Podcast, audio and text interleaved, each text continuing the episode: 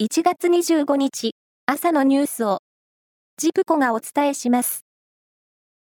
大雪のため、名神高速道路で24日から続いていた岐阜県の関ヶ原インターチェンジ付近の立ち往生は、発生からおよそ19時間経った25日午前4時に全て解消しました。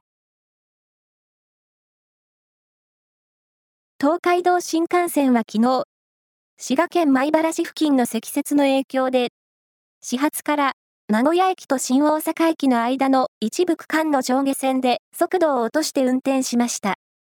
昨日午後9時半時点で、上下線合わせて307本が最大で1時間ほど遅れ、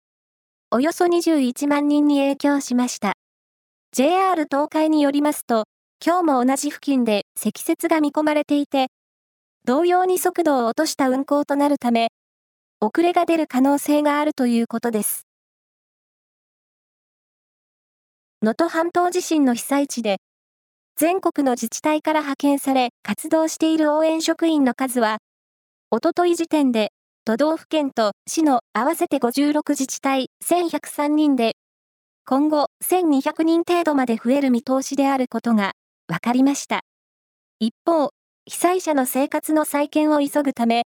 石川県は事前登録者を対象として、県内で活動するボランティアの募集を始めました。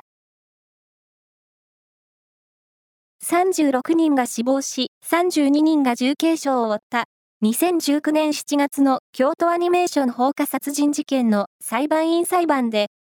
京都地裁は今日午前、殺人などの罪に問われた青葉真司被告45歳に判決を言い渡します。青葉被告の事件当時の刑事責任能力が最大の争点で、検察側は死刑を求刑しています。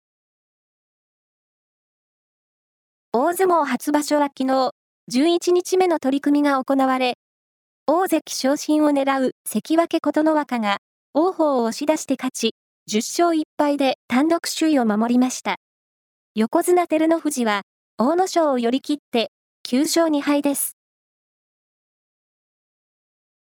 カタールで行われているサッカーのアジアカップで、3大会ぶり5回目の優勝を狙う日本は24日、1次リーグ D 組の最終第3戦で、インドネシアに3対1で勝ち、1次リーグを突破しました。今月31日の決勝トーナメント1回戦で、ヨルダンや韓国のいる E 組の1位と対戦します。ここまで1月25日朝のニュースをお伝えしました。